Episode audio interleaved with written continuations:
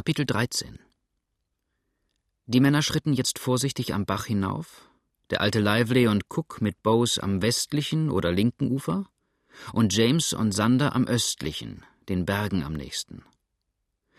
Bose schien übrigens jeden Gedanken an Jagd aufgegeben zu haben. Immer wieder wurde er von neuem angetrieben, Fährten und Spuren zu suchen, kleinere Wildfährten vielleicht ausgenommen, die er ohnehin gründlich verachtete. Doch in einer Gegend, in der sich größeres Wild nie aufhielt, hatte er jede Lust an der Sache verloren, ließ den Schwanz hängen und schlenderte verdrossen hinterdrein. Auf den Hund dürfen wir nicht weiter rechnen, sagte endlich Sander zu James, als sie mehrere hundert Schritte über starre Felsblöcke hinweggeklettert waren und nun von einer etwas vorragenden Bergspitze zu den beiden anderen Männern und Bose hinüberblickten. Er sieht gerade so aus, als ob er eben einschlafen wollte. Lasst uns nur das mindeste Verdächtige finden, erwiderte James, und er ist wieder Feuer und Flamme. Mit uns Menschen ist es ja auch so. Bei erfolgloser Jagd werden wir müde und matt und haben in demselben Augenblick jedes Gefühl von Schwäche vergessen, wenn wir nur das Laub rascheln hören oder gewisse Anzeichen für die Nähe der ersehnten Beute finden. Das ist mir ja schon tausendmal selber begegnet. Ich begreife aber wirklich nicht, wo wir etwas Verdächtiges finden sollten, brummte Sander. Hier könnte eine ganze Armee marschiert sein, und in den umhergestreuten Steinen und Felsstücken wäre es nicht möglich, eine Spur zu erkennen. Meinen Sie, sagte James, und ein triumphierendes Lächeln zuckte um seine Lippen. Ja, ja, im Walde sind die Herren aus der Stadt gewöhnlich so im Trüben wie die Herren aus dem Walde in der Stadt, spöttelte Sander mit einem etwas boshaften Seitenblick. James mochte auch fühlen, dass er recht hatte, denn er wurde feuerrot warf aber die Büchse, über deren Kolben seine linke Hand herabhing und sie im Gleichgewicht hielt, über die linke Schulter und zeigte jetzt vor sich zwischen die Steine nieder. Für was halten Sie das hier? Das? sagte Sander und bog sich zu der bezeichneten Stelle aufmerksam nieder. Das? Nun, das ist gar nichts als etwas Laub und sehr viel Steine mit ein paar spärlichen Grashalmen dazwischen. Und doch ist vor kaum einer Viertelstunde ein Hirsch zwischen diese Steine getreten, erwiderte James. Aber woran sehen Sie das? Ich kann auch nicht das Mindeste erkennen, das eine solche Vermutung bestätigte. Wirklich nicht? fragte der Jäger und beugte sich noch weiter zu der bezeichneten Stelle nieder. So will ich Ihnen hier den Beweis geben, dass wir diese Verfolgung nicht unternommen haben, ohne imstande zu sein, sie auszuführen. Sehen Sie, wie der eine kleine Stein hier etwas zur Seite geschoben ist?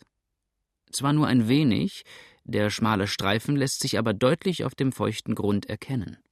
Dort, gerade an dem grauen Moos, hat die Schale gescheuert, und hier unten ist auch noch zum Überfluss der Eindruck der Spitze. Aber was ist das? So wahr ich lebe. Nun? fragte Sander erstaunt. Was sehen Sie denn da Besonderes auf der Steinplatte? Wenn der Bursche keine Meißel unter den Füßen gehabt hat, so kann er doch dort unmöglich eine Spur hinterlassen haben. Habt ihr etwas gefunden, James? rief jetzt Cook von drüben herüber. Kommt her und seht selber sagte James. Hier ist etwas, das auf jeden Fall Beachtung verdient. In wenigen Sekunden waren die übrigen an seiner Seite und blickten jetzt forschend und gespannt umher. Wann hat es zum letzten Mal geregnet? fragte James. Vorgestern Abend, sagte der Greis. Und glaubt ihr, dass ich seit vorgestern Nacht dieses Wasser hier auf dem Stein gehalten haben könnte? fuhr James fort und deutete auf eine feuchte Stelle der Felsplatte. Hätte der Wind dies hier nicht schon lange auftrocknen müssen? Der Wind kann es ja gerade aufgetrocknet haben, sagte Sander. Und das, was wir hier sehen, sind nur noch die Überreste. Nein, das ist nicht möglich, rief der alte Lively. Gerade hier ist dieser Stein etwas abschüssig, und der Regen hätte ablaufen und sich unten sammeln müssen. Diese tiefe Stelle aber ist trocken. Nein? Nein, beim ewigen Gott, wir sind auf der rechten Spur. Ja, wahrhaftig, rief Cook freudig. Das muss die Stelle sein, wo der Flüchtling den Bach verlassen hat und wo seine nasse Fußspur noch nicht die Zeit hatte zu trocknen. Das war mein erster Gedanke, bestätigte James. Und nun, Cook, lasst uns sehen, ob euer Bose auch nur einen Pflaumenkern wert ist. Wir sind die ganze Nacht umhergerannt und er muss wissen, dass wir etwas suchen. Bringt ihn also auf die Spur und seht, was er sagt. Bose, rief Cook den Hund an. Bose, komm her, Alter. Was hältst du von der Fährte hier? Such, mein Hund, such, und nimm dich zusammen, mein Bursche. Bose gehorchte zwar der Aufforderung, schien aber sonst ungemein wenig Lust zu haben, sich weiter zu bemühen. Seine Meinung war in dieser Nacht schon zu oft befragt worden, als dass er darin etwas besonders Ehrenvolles oder Außerordentliches hätte sehen können, und mit schwerfälligen, langsamen Schritten stieg er auf die höher liegende Felsplatte hinauf, ohne sich auch nur die Mühe zu nehmen, die Nase auf den Boden zu halten. Nun sieh einer das faule Vieh an, rief James unwillig. Mich wundert es nur, dass die Bestie überhaupt noch die Beine hebt. Ich legte mich doch lieber gleich nieder und. Ah! Jetzt witterte etwas. Bose schien in der Tat plötzlich auf andere Gedanken zu kommen. Denn er blieb stehen, spitzte die Ohren, blickte rechts und links mit schnellen, lebhaften Gebärden umher, und jetzt, als er noch einmal den Stein, auf dem er stand, berochen hatte, sträubten sich seine Haare. Er knurrte leise und schaute mit dem Schwanzwedeln zu seinem Herrn auf. Das muss ein Wolf gewesen sein, sagte James unmutig. Ein Wolf? Oder ein Neger, rief Cook. Er zeigt beide auf gleiche Art an. Ein Neger? Dann ist's wahrhaftig der entflohene Mulatte, und er soll uns nicht mehr entgehen. Zum Henker mit ihm. Es ist Zeit, dass wir ihm das Handwerk legen. Was sagt der Hund? Bose sah mit seinen klugen Augen fragend zu dem Herrn empor. Und als dieser ihm schmeichelnd den breiten Nacken streichelte und ihn ermunterte, der Spur zu folgen, wedelte er aus Leibeskräften mit dem Schwanze, um vor allen Dingen seine unbedingte Bereitwilligkeit auszudrücken, dem Befehl Folge zu leisten. Dann aber wies er knurrend die Zähne, ging ein paar Mal mit majestätischen Schritten um den Stein herum und stieg nun, die Nase dicht am Boden, langsam den steilen Gebirgsrücken hinauf, an dessen Fuß sie standen. Cooks Jagdruf brachte den Sohn mit den Pferden zur Stelle und feuerte zugleich den treuen Hund an. Die Männer sprangen in die Sättel und fort ging es, dem Führer nach, der nur im Anfang manchmal stehen blieb, um die Jäger auch nachkommen zu lassen. Kaum sah er die Männer aber beritten, als er mit fröhlichem, halblautem Gebell einige gar seltsame Luftsprünge ausführte und dann in langgestrecktem Trabe schnell und sicher der Bahn folgte. Die Reiter blieben ihm, da der Wald hier nicht sehr verwachsen war, dicht auf den Hacken, und Bose, der im Anfang in ziemlich gerader Richtung den Berg hinanklomm, hielt jetzt auf den Gipfel zu, der sich von Nordwest nach Südost zum Mississippi hinabzog. Sander, wollte nun allerdings hiergegen Einwendungen machen und behauptete, der Hund müsse sich irren. Der Flüchtling sei gewiss eher waldeinwärts als dem ziemlich dicht besiedelten Flussufer zugeflohen. Cook dagegen meinte lächelnd, er solle seinen Hund nur gehen lassen. Er wisse, was er wolle und werde sie wahrhaftig nicht auf die falsche Fährte bringen. Das geübte Auge des Waldbewohners hatte jetzt auch selbst auf weicheren Stellen des Bodens mehrere Fußstapfen gefunden, die unstreitig von dem Mulatten hinterlassen waren und seine Fluchtrichtung verrieten. Plötzlich hielt Bose, suchte rings auf dem Boden umher und schien dann die Männer erwarten zu wollen, die bis dahin weniger auf den Hund geachtet, als den Wald im Auge behalten hatten, um womöglich selbst etwas zu erspähen und dann augenblicklich auf warmer Fährte nachsetzen zu können. Sie langten bald an der Stelle an, wo der Rüde unschlüssig zu werden schien, und fanden hier die deutlichen Spuren eines noch nicht lange verlassenen und nur flüchtig benutzten Lagers. Ein kleines Feuer hatte hier gebrannt, und herumliegende Federn und Knochen wie spitz zugeschnittene Hölzchen bewiesen deutlich genug, dass hier ein armer Truthahn überrascht, erlegt und auch teilweise gleich verzehrt worden war. Beim Himmel, die haben sich's hier ordentlich bequem gemacht, lachte Cook. Dass wir den Schuss nicht gehört haben? Wer weiß denn, wie weit der Bursche noch Vorsprung hat, erwiderte James. Das Braten muss ihn aber auf jeden Fall aufgehalten haben. Er kann gar nicht glauben, dass es irgendjemand eingefallen ist, ihm zu folgen. Nur vorwärts jetzt. Wir dürfen die einmal gewonnene schöne Zeit nicht wieder durch Gaffen und Plaudern vergeuden. Bose wird, wie ihr seht, ebenfalls ungeduldig. James hatte recht. Bose saß neben den halb verbrannten Kohlen, blickte winselnd zu seinem Herrn auf und scharrte bald mit der rechten, bald mit der linken Vorderpfote, als hätte er sagen wollen: Nun so kommt doch und guckt nicht in die Asche und Knochen stundenlang. Cook war aber abgestiegen, und als er sich den Boden mehrere Minuten lang genau und aufmerksam betrachtet hatte, rief er: Hier sehe ich Spuren und möchte mein Pferd gegen ein Kaninchen verwetten, dass sie von zwei Menschen herrühren. Die eine ist die breite Fährte eines Schuhs, die andere der leichte, runde Eindruck eines Mokassins. Der Schuh hat scharfe Hacken.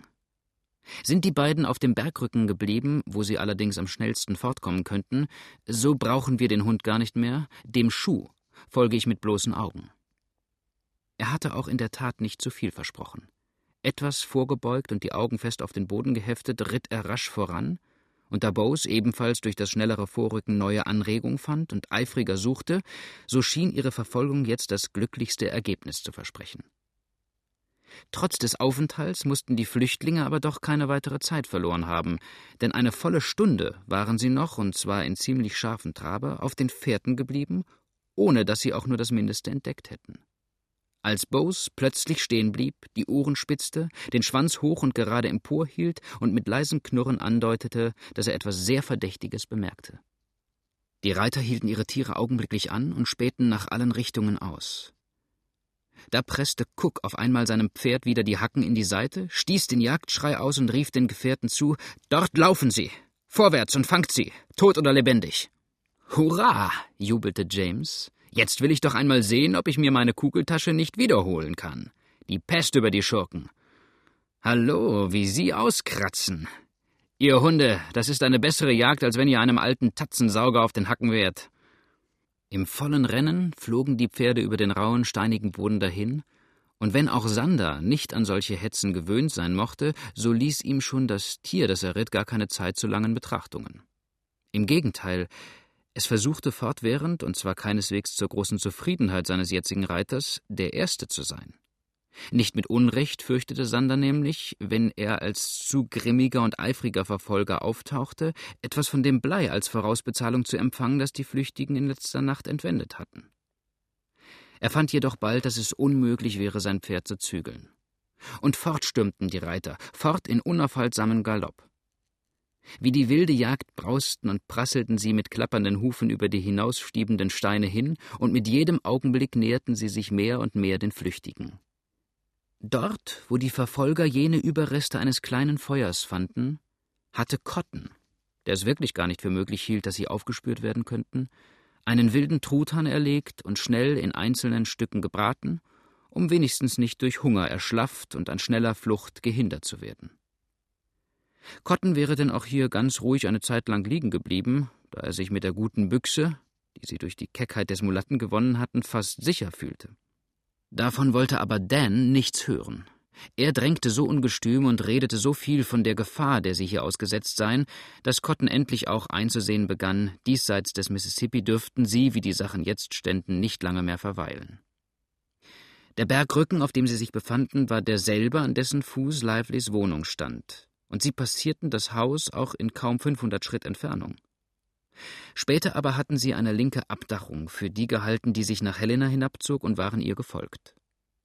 Tatsächlich beschrieb sie aber einen Halbkreis mehr gegen Norden hinauf und endete weiter oben im Sumpf. Und zwar in einem ziemlich schroffen Abhange, der sich von Ost nach West mit seinen steilen Seiten in ein dichtes Sassafrasgebüsch hinabzog. Wären sie unverfolgt geblieben, hätte ihnen jener Sumpf auch weiter keine großen Schwierigkeiten in den Weg gelegt, denn ein östlicher Kurs brachte sie in kaum einer Stunde an das Ufer des Mississippi, der hier einen Bogen in das Land hineinmachte. Cotton jedoch glaubte, sie liefen in ziemlich gerader Richtung auf Helena zu, schlug also den größten Teil des Truthahns in seine wollene Decke, teilte das andere mit Dan, um es unterwegs zu verzehren, und schulterte nun die Büchse. Der Mulatte war weit weniger sorglos als sein weißer Begleiter, und fortwährend spähte er ängstlich hinaus, ob er nicht irgendetwas entdeckte, das ihnen Gefahr bringen oder ihre Flucht aufhalten könne. Wir hätten doch lieber, wie es gleich meine Absicht war, die Pferde mitnehmen sollen, brach der Mulatte endlich das Schweigen. Jetzt wären wir lange am Mississippi. Und hätten Spuren hinterlassen, denen sie bei Nacht und Nebel folgen könnten, brummte Cotton. Nein, so ist's besser. Überdies, denke ich, gehen wir über den Fluss hinüber, und dort wird schon Gelegenheit sein, ein paar gute Tiere zu erwischen. Nun, was hast du wieder? Gift und Tod, du bist ja heute wie ein altes Weib. Alle Augenblicke bleibst du stehen, horchst und siehst aus wie verdorbenes Bier. Was gibt's denn in des Teufels Namen? rief der Verbrecher jetzt selbst geängstigt, als er den Ausdruck des Schrecks und Entsetzens in den Zügen seines Gefährten las. Hört ihr nichts, Massa Cotton? Fragte Dan flüsternd. Was denn? Was soll ich hören? So tu doch das breite Maul auf. Wozu hast du denn den Rachen? Was soll ich hören? Hufschläge. Hufschläge? Unsinn, zürnte der Jäger, unwillkürlich aber wich ihm das Blut aus den Wangen. Nach welcher Richtung?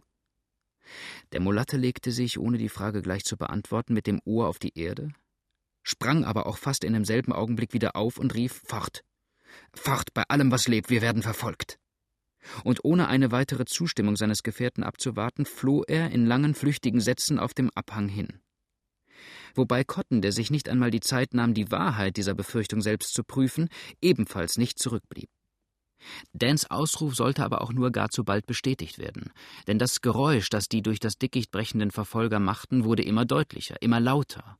Und nun konnte der Weiße sogar, als er den scheuen Blick zurückwarf, die Männer erkennen, wie sie laut rufend heranstürmten und in wenigen Minuten fast ihre Opfer einholen mussten. Cotton fühlte, dass er am Rande eines Abgrunds stand, erkannte aber auch, dass nur die einzige Hoffnung noch für ihn darin liege, die Aufmerksamkeit der Verfolger zu teilen. Wenig kümmerte es ihn dabei, ob sie den Neger erwischten oder nicht, wenn er nur seine eigene Haut in Sicherheit brachte. Und als Dan jetzt wenige Schritte vor ihm am Rande einer schroff abfallenden Terrasse hinfloh, warf er sich plötzlich mit kühnem Satz den Hang hinunter, drängte sich dort durch ein dichtes Gewirr von Kastanienbüschen und Hickories und glaubte, so die Verfolger gänzlich von seiner Spur abgebracht zu haben. Das wäre ihm vielleicht auch vollkommen gelungen, denn kein Pferd konnte ihm gerade da folgen, wo er den Bergkampf verließ. Cooks scharfes Auge hatte aber schon seine eigene Büchse auf des Flüchtenden Schulter und ihn selbst als den berüchtigten Cotton erkannt. Mit jedem Zoll breit Boden vertraut, setzte er also gleich da, wo er sich befand, den Hügel hinab, um Cotton den Weg abzuschneiden, und Sander, der seinerseits ebenfalls mehr Interesse an dem Weißen als an dem Neger hatte, folgte dem kühnen Jäger, so gut es gehen wollte. Nun war der Weg, den Cotton eingeschlagen hatte, so wild verwachsen und felsig rau, dass er für ein Pferd fast unzugänglich schien. Cook aber, der von Jugend auf an die rasenden Bärenhetzen gewöhnt war, sah in diesem Ritt gar nichts Außerordentliches und folgte mit einer Nichtachtung der Gefahr, die Sander mehrere Male dazu brachte, sein eigenes Pferd scharf einzuzügeln. Das half ihm aber gar nichts. Die beiden Tiere schienen einen Wettlauf halten zu wollen, und alles, was ihm zu tun übrig blieb, war, sich im Sattel zu behaupten. Cotton hatte wieder, durch die Unebenheit des Bodens begünstigt, einen kurzen Vorsprung gewonnen, jetzt aber, wo eine etwas offenere Bahn den Pferden Vorteile gewährte, schien sich seine Flucht ihrem Ende zu nähern. Cook war ihm dicht auf den Fersen und rief ihm schon zu, er solle sich gutwillig ergeben, oder er würde ihn wie einen Wolf über den Haufen schießen. Dabei hatte er die größte Mühe, Bose zurückzuhalten, der sich immer wieder auf den Flüchtigen werfen und ihn fassen wollte. In dessen Hand blitzte aber der scharfe Stahl, und Cook wusste recht gut, dass sein wackerer Hund verloren gewesen wäre, hätte er sich dem Verzweifelten auf Armeslänge genähert. Aber auch Cotton fürchtete nicht die Büchse des Verfolgers, denn diesem blieb ja keine Zeit zum Halten, viel weniger zum Zielen, und im Walde vom Pferde herabzuschießen wäre einfach eine weggeworfene Kugel gewesen. Das Pferd gewann aber mit jedem Sprung Boden, und er sah, dass er in wenigen Sekunden in der Macht seines Feindes sein müsse, wenn er, um das eigene Leben zu retten, nicht das des Verfolgers auslöschen konnte. Kaum drei Pferdelängen waren die beiden noch voneinander entfernt. Da wandte sich der Flüchtling, seine Augen sprühten Feuer, die Büchse fuhr mit Blitzesschnelle empor, und Cooks Leben schien verfallen, denn Cotton war ein ausgezeichneter Schütze. Die rasche Flucht aber hatte sein Blut in Aufregung gebracht. Große Schweißtropfen perlten ihm Stirn und Wangen hinab und trübten seinen Blick. Wohl richtete sich das todbringende Rohr auf den trotzig Heransprengenden?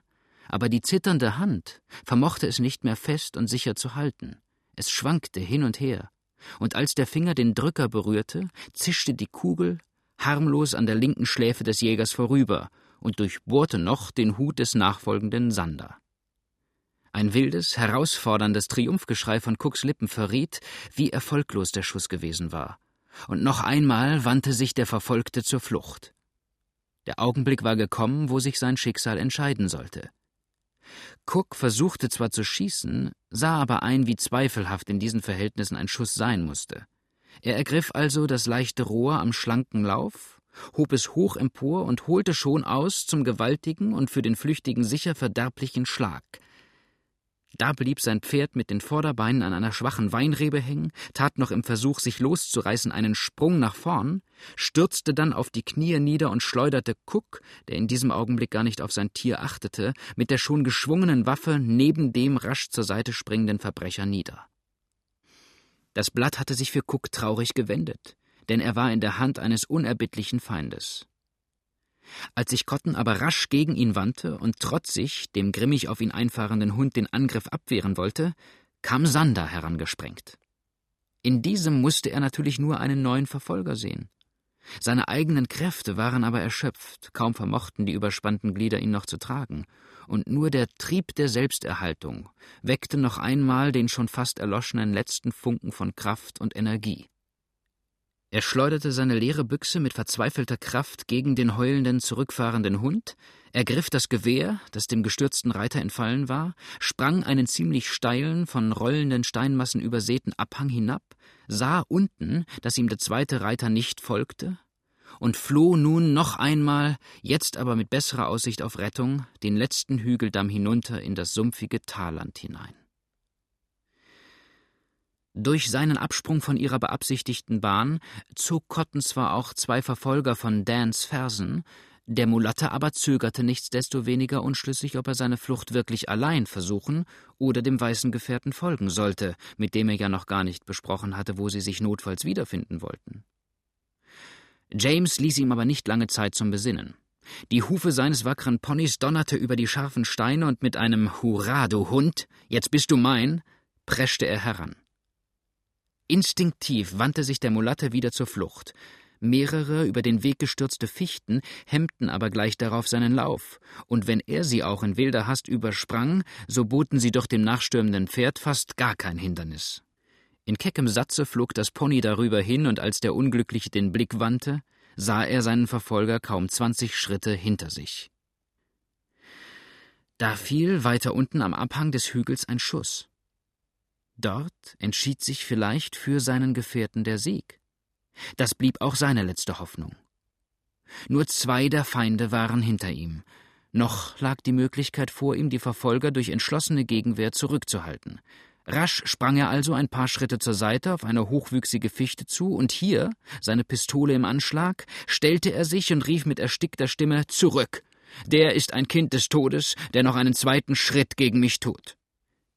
Vater wie Sohn hatten lange genug in den Wäldern gelebt, um nicht an der Wahrheit dieser Drohung zu zweifeln. Beide wussten aber auch jetzt, dass ihr Opfer gestellt sei und nicht weiter könne, während sie selbst noch mit frischen Kräften Kampf oder Flucht aufnehmen konnten. Sich aber ganz nutzlos als Ziel preiszugeben, fiel keinem von ihnen ein. Noch von den indianischen Kriegen her hatten sie sich auch deren Taktik angeeignet, und kaum sahen sie, dass der Flüchtling einen Baum annahm, so flogen mit Blitzeschnelle ihre eigenen Pferde herum. Wie auf Kommandowort sprangen sie gleichzeitig aus den Sätteln, und jeder glitt ebenso rasch hinter den nächsten Stamm, um sowohl selbst gegen die feindliche Kugel gedeckt zu sein, als auch jede Bewegung des Opfers überwachen zu können. Dan glaubte wohl, diesen ersten Augenblick benutzen zu können, um wieder kurzen Vorsprung zu gewinnen, denn als er die Männer absitzen sah, warf er sich rasch hinein ins Dickicht. Wohl aber war es gut, dass er noch einmal zurückblickte, denn schon lag des alten Lively-Büchse so ruhig wie in einem Schraubstock im Anschlag auf ihn. Und fast unwillkürlich schmiegte er sich schnell an den Boden, um der tödlichen Kugel zu entgehen. James, rief der Alte hinter seinem Baum vor, der Racker hält sich von hier aus gut versteckt. Ich kann nur die Mündung seiner Pistole sehen. Wenn du imstande bist, ihn irgendwo unten an den Beinen zu erwischen, lass es ihm zukommen. Aber hab Acht auf dich. Nur keine Angst, Vater, lachte der Sohn zurück. Er soll nicht wagen, auf mich anzulegen, denn ich liege schon im Anschlag, und wenn er mir nur einen Zoll breit Raum gibt, sitzt meine Kugel. Kurze Zeit verharrten die drei in ihrer Stellung. Denn auch die beiden Liveleys hatten den Schuss gehört und wollten nun, ohne das eigene Leben irgendeiner nutzlosen Gefahr auszusetzen, erst einmal abwarten, welch Ergebnis Cooks Verfolgung gehabt hatte. Dass ihnen der Mulatte nicht mehr entgehen konnte, wussten sie recht gut, und James stieß jetzt seinen gellenden Jagdschrei aus, der auch nicht lange ohne Echo blieb. Die Büsche brachen in jener Richtung, nach welcher der Weiße geflohen war, und Sander sprengte auf schäumendem Ross durch das Dickicht. Dan hörte ebenfalls das Geräusch und bog sich etwas nach vorn, um zu sehen, welch neuer Feind dort erscheine. Da berührte des alten Liveleys Finger den Abzug, und der Schuss dröhnte durch den stillen Wald. Nun hatte Lively aber keineswegs auf den Mulatten gezielt, sondern nur ein locker hängendes Stück Rinde aufs Korn genommen, um den Flüchtling vielleicht zu erschrecken und zur Übergabe zu zwingen. Der aber glaubte wahrscheinlich, dass er sich durch seine vorige Bewegung irgendeine Blöße gegeben hätte, sprang rasch und unwillkürlich nach vorn und vergaß dabei ganz, welch gefährlicher Feind ihn hier bedrohte. Mit Blitzesschnelle richtete sich James Rohr auf ihn, und in demselben Augenblick zuckte auch der Strahl aus der Büchse, während der unglückliche Mulatte, durch den Schenkel getroffen, wehklagend zu Boden stürzte. Diese Wunde wäre allerdings nicht tödlich gewesen, sondern galt nur dem Zwecke, den Nigger zu fangen, wie es die Absicht der Hinterwäldler gewesen war. Jetzt aber sprengte mit wildem Schreien, die blonden Locken wild um die Schläfe flatternd, den feinen Tuchrock durch Dornen und Reben zerrissen, die Flinte aber hochgeschwungen in der Hand, Sander auf den Schauplatz. Er warf sich neben den verwundeten Mann vom Pferde und schmetterte ihm auch schon im nächsten Moment den schweren Kolben auf den Schädel nieder, dass er nur noch kaum den Arm zum Schutz emporwerfen konnte und dann von dem gewaltigen Schlage besinnungslos zusammenbrach. Sander aber war damit keineswegs zufrieden und holte aufs Neue aus. Jetzt aber hatte auch James den Platz erreicht und warf sich ihm entgegen. Halt, Sir, halt, sage ich. Ist es bei euch Sitte, einen Menschen zu misshandeln, wenn er verwundet am Boden liegt? Die Pest über den Schuft! schrie mit heiserer Stimme Sander und versuchte sich von dem jungen Mann loszumachen. Lasst mich dem Buben den Schädel einschlagen, Mann, oder wollt ihr einen von der Bande entkommen lassen, während euer eigener Freund tot unten in der Schlucht liegt? Was? Cook?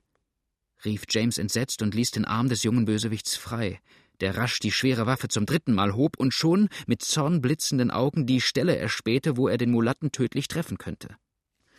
Indessen war aber auch der alte Lively, nicht so flink mehr auf den Füßen wie sein Sohn, herangekommen, riss ohne weiteres die Schrotflinte aus des wütenden Hand und warf sie weit von sich, trat dann zwischen ihn und den bewusstlosen Mulatten und rief ärgerlich Gottes Tod, Sir. Wenn ihr mit Gentlemen auf die Jagd reitet, so betragt euch auch wie ein Gentleman. Der Gefangene hier gehört uns, und wir wollen ihn schon deshalb lebendig behalten, weil er uns über manches, was uns hier weggekommen ist, Aufschluss geben kann. Er hat aber euren Kameraden ermordet, rief Sander dagegen. Der kommt da eben über den Berg herüber, erwiderte der Alte ruhig, und in der Tat kam Cook, der den Schuss gehört hatte, zu Fuß und mit blutender Stirn, seine eigene Büchse aber in der Hand, über den niedrigen Hügelkamm, der sich hier wellenförmig nach Nordwesten hinaufzog. Cook wollte jetzt aber vor allen Dingen wissen, weshalb Sander ihm nicht besser beigestanden und den Flüchtigen wenigstens mit seiner Schrotflinte in die Beine geschossen habe. Sander behauptete dagegen, viel zu weit entfernt gewesen zu sein. Überdies hätte er Cook für tödlich verwundet gehalten.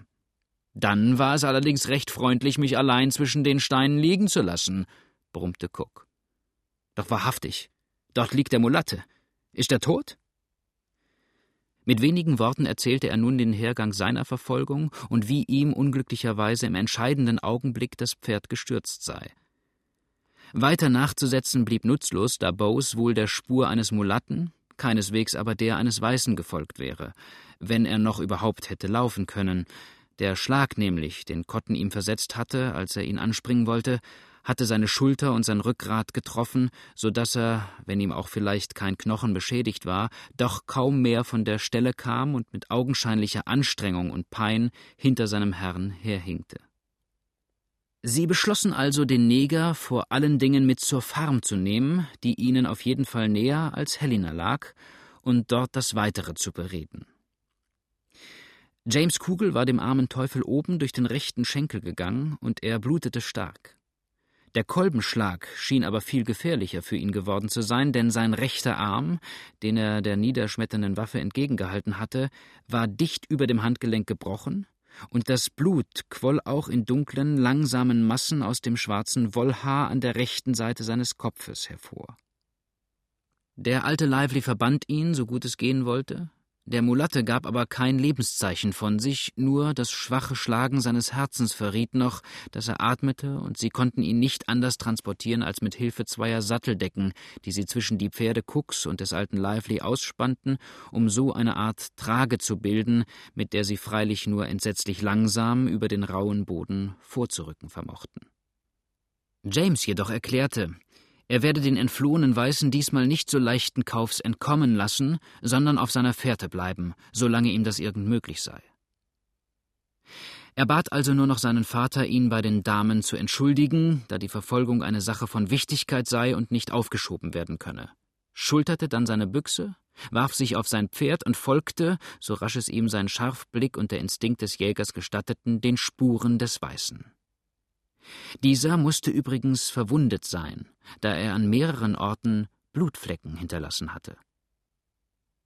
An einem Stein aber, wo er wahrscheinlich keine Verfolger mehr fürchtete und sich verbunden hatte, hörten diese Spuren auf, und dem jungen Mann blieb es jetzt überlassen, da eine Fährte zu erkennen, wo das Auge des Laien nur noch eine Wildnis gesehen haben würde, die nie ein menschlicher Fuß berührte.